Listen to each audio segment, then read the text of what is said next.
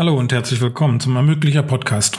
Der Ermöglicher Podcast ist eine Produktion des Verbandes Deutscher Bürgschaftsbanken. Unsere Gäste, Politiker, Banker, Wirtschaftsvertreter und Unternehmer. Und immer geht es um Unternehmensfinanzierung und wie Bürgschaften dabei helfen können. Er gilt als pragmatisch, lösungsorientiert und extrem fleißig. So schreibt die Zeit zu seiner Berufung als Staatssekretär. Er sei Deutschlands bekanntester, in Finanzdingen versiertester, aber auch umstrittenster Staatssekretär, meint das Handelsblatt. Jörg Cookies sei jemand, der weiß, wie die Finanzmärkte wirklich funktionieren. Jemand, der seine Kenntnisse über Zinssätze und Aktienkurse nicht nur aus Universitätsvorlesungen bezieht, das meint Finanzminister und Kanzlerkandidat Olaf Scholz.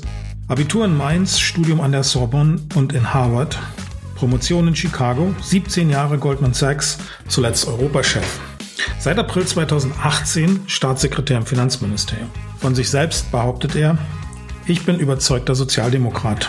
Cookies gilt als Erfinder der Bazooka. Er plädiert für grenzüberschreitende Kredite, eine europäische Bankenunion und eine nachhaltige Finanzpolitik. Wann immer es geht, sitzt der Fußballfan Cookies im Stadion seines Lieblingsvereins Mainz 05. Willkommen, Dr. Jörg Cookies. 23 Mal Brüssel, ähm, andere Orte in der EU, Washington, Peking und Tokio. Sie sind sehr viel gereist. Als Sie Staatssekretär wurden, kann man Sie als Genscher des Finanzministeriums bezeichnen. Naja, ich glaube, wenn man den, die Berufsbezeichnung äh, hat, die ich habe, nämlich äh, der Staatssekretär, der für die Europa- und Finanzmarktpolitik zuständig ist. Im Finanzministerium ist es ja, gehört zum Job, dass äh, das internationales Geschäft äh, Wesensbestandteil ist. Äh, von daher auf der einen Seite natürlich Brüssel, das ist klar, dass das viel mit Europapolitik zu tun hat. Aber natürlich ist die Finanzmarktpolitik ein globales Thema und deshalb ist es völlig logisch, dass man auch international viel unterwegs ist. Äh, jetzt sind Sie aus der freien Wirtschaft in die Politik gewechselt. Warum Staatssekretär? Warum hat Sie das gereizt? Naja, das war der Job, den mir Herr Scholz angeboten hat. Von daher, ähm, warum Staatssekretär? Das äh, ist ja oft in solchen äh, Situationen, äh, man bekommt ein Angebot und dann muss man ja sagen oder auch nicht. Hier war das so reizvoll und so interessant, was mir Herr Scholz geschildert hat, dass ich sofort Ja gesagt habe. Was hat Sie besonders gereizt? Naja, die, die enge Verzahnung von dem, was man im Finanzmarkt ja viel auch mitgemacht hat und beobachtet hat, wie äh, die ganzen äh, Themen von äh, Europäischer Union, Fiskalunion, engere fiskalische Zusammenarbeit, wie geht man mit Krisensituationen um. Äh, das ist natürlich der Kernbestandteil der, der Europapolitik. Äh, natürlich jetzt auch in der Corona-Krise war das eine der ganz entscheidenden Punkte, wie man da eine gemeinsame europäische Linie findet. Äh, und und da kann man sich kaum was Spannenderes vorstellen. Ähm, auf der anderen Seite natürlich die, die äh, inländische Krisenbewältigung und die Antwort auf die Corona-Krise mit den Programmen, die wir gemacht haben, ist natürlich auch ein, ein unheimlich spannendes, äh, ein spannendes Feld.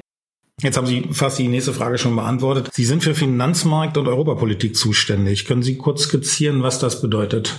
Na gut, Finanzmarktpolitik ist im Prinzip auf der einen Seite alle aufsichtsrechtlichen Fragen, die mit der Finanzindustrie zu tun haben, ob das Banken, Versicherungen, Fondsgesellschaften, Fintechs, ähm, Private Equity, Venture Capital, Startups sind, da gehört alles mit dazu. Die Europapolitik ist natürlich damit eng verzahnt, weil viele unserer Finanzmarktregeln inzwischen europäisiert sind. Äh, von daher ist da der logische Anknüpfungspunkt schon mal die ganze europäische Gesetzgebung zu den Finanzmarktthemen. Die sind quasi zwei Seiten einer Medaille, aber es gibt dann natürlich noch die europapolitischen Sachen, die eher mit Fiskalpolitik als mit Finanzmarktpolitik zu tun haben. Die öffentliche Hand macht ja auch viel in dem Bereich Entwicklungsfinanzierung und Projektfinanzierung für Infrastruktur ähm, in Form von ähm, internationalen ähm, ähm finanziellen Institutionen. Das hört sich groß und umfassend an. Da sind Bürgschaftsbanken sicher nicht Teil des Tagesgeschäfts. Was verbindet Finanzministerium und Bürgschaftsbanken, die ja eher regional arbeiten? Ja, wir, wir haben ja zahlreiche unserer Programme, insbesondere dort, wo es um die regionale Verzahnung geht, gemeinsam mit den, äh, mit den äh, Landesförderinstituten gemacht. Als die Corona-Krise aufkam, haben wir natürlich gemerkt, welche Power die Landesförderinstitute haben, ja, weil natürlich viele der Programme, die wir gemacht haben, ähm, eng verzahnt wurden mit den Bürgschaftsbanken, äh, beispielsweise ähm, viele der, der Ideen, die wir bekommen haben, wie können wir dafür sorgen, dass der Mittelstand und äh, kleinere Unternehmen gut durch die Krise kommen. Das sind natürlich die Instrumentarien, die die Bürgschaftsbanken haben, ähm, sehr, sehr stark. Die Instrumentarien sind ja auch schon äh, alt, äh, in den alten Bundesländern, in den neuen jetzt 30 Jahre dieses Jahr. Die Tätigkeiten der Wirtschaftsbanken ist möglich durch die Rückverbürgung aus Ihrem Haus und aus den Bundesländern. Müssen Sie als Rückbürger tief in die Tasche greifen? Allein bei den Corona-Programmen, was wir projiziert hatten, welche Ausfälle kommen würden oder kommen könnten und das jetzt vergleiche mit dem, was tatsächlich gekommen ist, können wir, glaube ich, sehr, sehr froh sein. Und wir müssen wesentlich weniger tief in die Taschen greifen. Ähm, ist natürlich noch viel zu früh, um, um einen Schlussstrich zu ziehen, aber bei der überwältigenden Vielzahl unserer Programme sind wir deutlich günstiger, ähm, was die Kostenbelastung angeht, rausgekommen, als wir ursprünglich einkalkuliert haben. Es hängt natürlich alles damit zusammen, dass die vielfach prognostizierte und antizipierte Insolvenzwelle bisher schlicht und einfach nicht eingetreten ist. Und viele sehr seriöse Ökonomen sagen auch, dass durch die sehr starken staatlichen Reaktionsmechanismen möglicherweise auch keine Insolvenzwelle mehr kommen wird.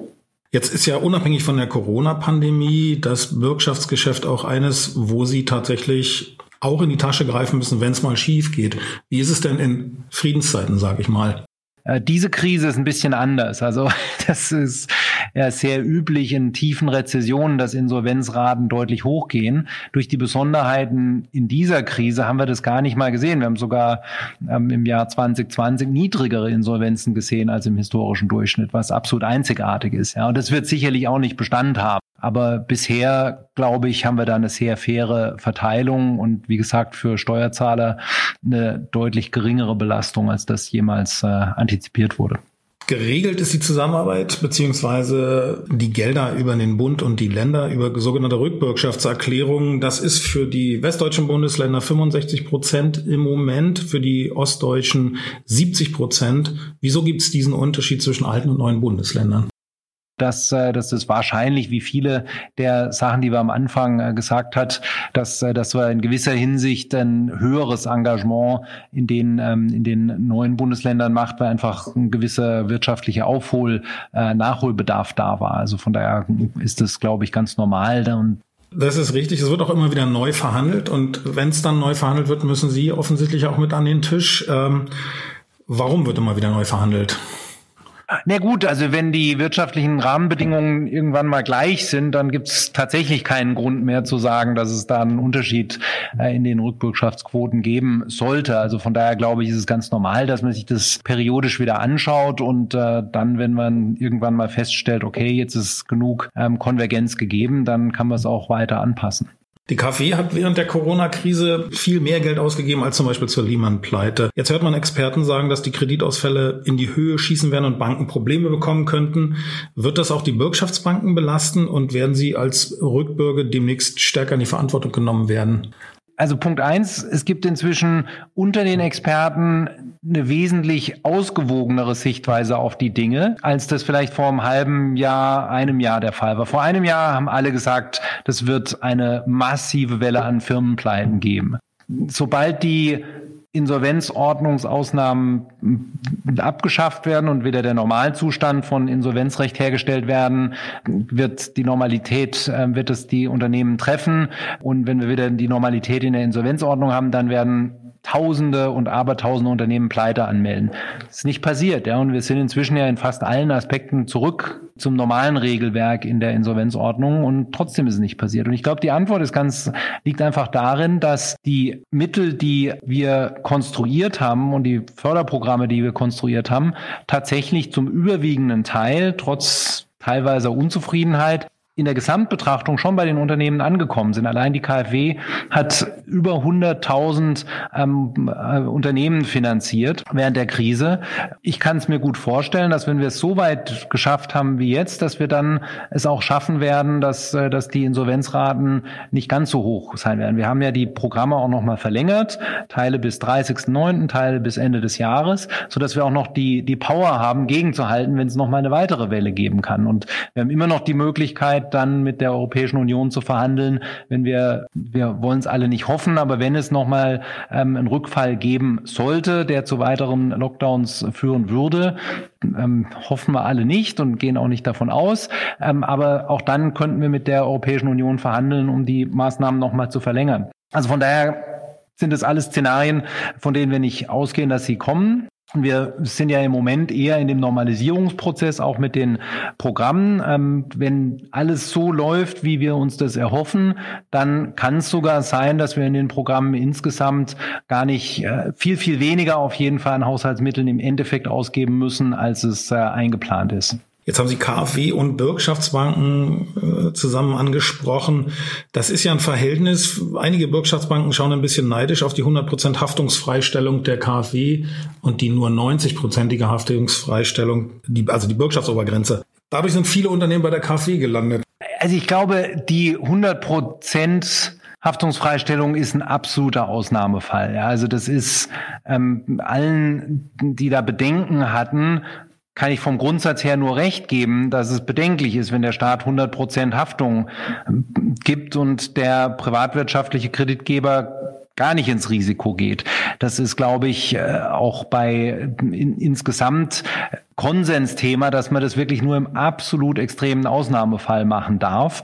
Und genau diesen, so einen Ausnahmefall hatten wir halt. Und wir haben uns das genau angeguckt und natürlich, wir konnten ähm, bankaufsichtsrechtlich den Banken keinen Vorwurf machen, weil die haben tatsächlich von einem Tag auf den anderen fast ihre Erträge auf Null fahren müssen und hatten aber natürlich weiter gewisse Kosten. Wir haben natürlich durch die Kurzarbeitprogramme und so weiter viele der Fixkosten ähm, abdecken können, aber natürlich laufen Kosten weiter. Und bis die Programme zur Fixkostenbeihilfe und so weiter in Gang waren, hatten die Banken schlicht und einfach keine Grundlage, um zu projizieren, wann kommt da wieder Ertrag rein oder wann können die Kosten wieder gedeckt werden. Und von daher durften die bankaufsichtsrechtlich gar keinen, gar nicht ins Risiko gehen. Und von daher mussten wir einfach mal als Ausnahmetatbestand diese 100% Haftungsfreistellung machen. Im November 2020 gab es nochmal eine Ausweitung der Hilfsmaßnahmen. Der deutsche Bankchef, er sprach davon, kreative Zerstörung zuzulassen. Ist das zynisch oder richtig? Nee, also ich glaube, wir haben ja immer darauf geachtet, dass wir, dass wir vorsichtig sind bei den Maßnahmen und nichts machen, ähm, was jetzt dazu führt, dass Mitnahmeeffekte entstehen. Also wir wollten immer auch den Anreiz schaffen. Also erstens mal, dass nur Unternehmen in die Maßnahmen reinkommen, die tatsächlich von Corona betroffen sind. Das heißt, wir haben alles andere als Gießkannenprinzip gemacht. Wir haben beispielsweise allen Unternehmen, die vor der Krise keine Erträge erwirtschaftet, keine Gewinne erwirtschaftet haben, gesagt, sorry, euer Problem ist nicht Corona, das Problem lag davor schon und erwartet nicht vom Staat, dass er Unternehmen, die vor der Krise nicht funktioniert hat, dann mit, mit Corona-Hilfen rettet. Also von daher glaube ich, ist das ein, ein Punkt, ein Faktor, der dieses Argument ähm, abschwächt. Und das Zweite sind genau diese Rückzahlungsanreize, ja, dass eben äh, je riskanter das Darlehen für den Staat ist, desto höhere Zinsen auch erhoben werden. Also in der Hinsicht haben wir uns in gewisser Hinsicht auch verhalten, wie es auch ein privatwirtschaftlicher ähm, Marktteilnehmer tun würde. Konzerne kriegen Milliarden, das ist so ein Stammtischparole, würde ich sie fast nennen. Ähm, die Kleinen fallen durchs Raster. Oft wird die Bazooka, die sogenannte Bazooka mit der Spielzeugpistole von einigen verglichen. Was sagen Sie denjenigen, die so fühlen? Naja, also Punkt eins, die Tatsache, dass die KfW über 100.000 Unternehmen unterstützt hat, zeigt ja, dass die Aussage falsch ist, weil der durchschnittliche Kredit ist deutlich, deutlich unter einer Million. Von daher ist, äh, ist schon alleine die Tatsache, dass die KfW-Maßnahmen in der ganz, ganz überwiegenden Mehrzahl in die Breite gehen und in den Klassen ähm, bis 300.000 bis 500.000 mit Abstand die größte Anzahl der Kredite vergeben werden. Das zeigt schon, dass das rein von der, von der, ähm, von den Fakten diese Aussage falsch ist. Zum anderen darf man aber natürlich nicht vergessen, dass wir in, im Frühjahr 2020 natürlich auch eine Stabilisierungsaufgabe für die Volkswirtschaft haben. Und wenn Sie sich ausmalen, ähm, ich habe viele Jahre ähm, in der Nähe von Frankfurt gewohnt, ähm, wenn die Lufthansa insolvent geworden wäre, welche gesamtwirtschaftlichen Auswirkungen das gehabt hätte, auch auf Zulieferer, auf 100.000 Arbeitnehmerinnen und Arbeitnehmer.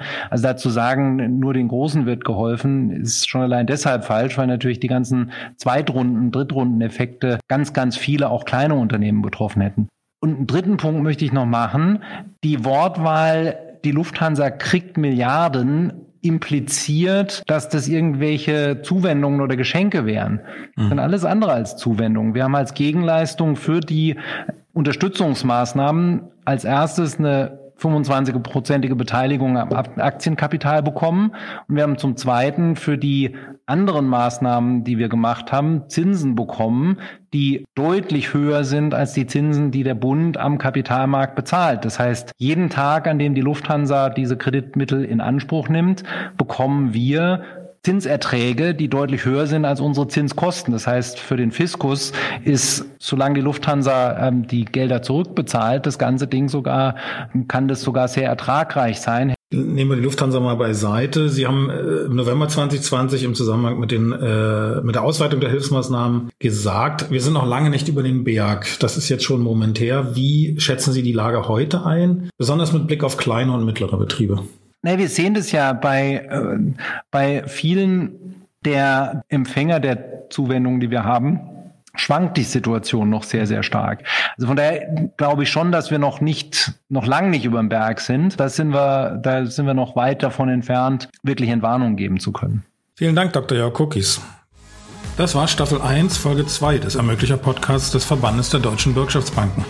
Ich freue mich, wenn Sie auch das nächste Mal wieder dabei sind. Unser Gast dann Dr. Ulrich Nussbaum, Staatssekretär im Bundeswirtschaftsministerium. Bis dahin.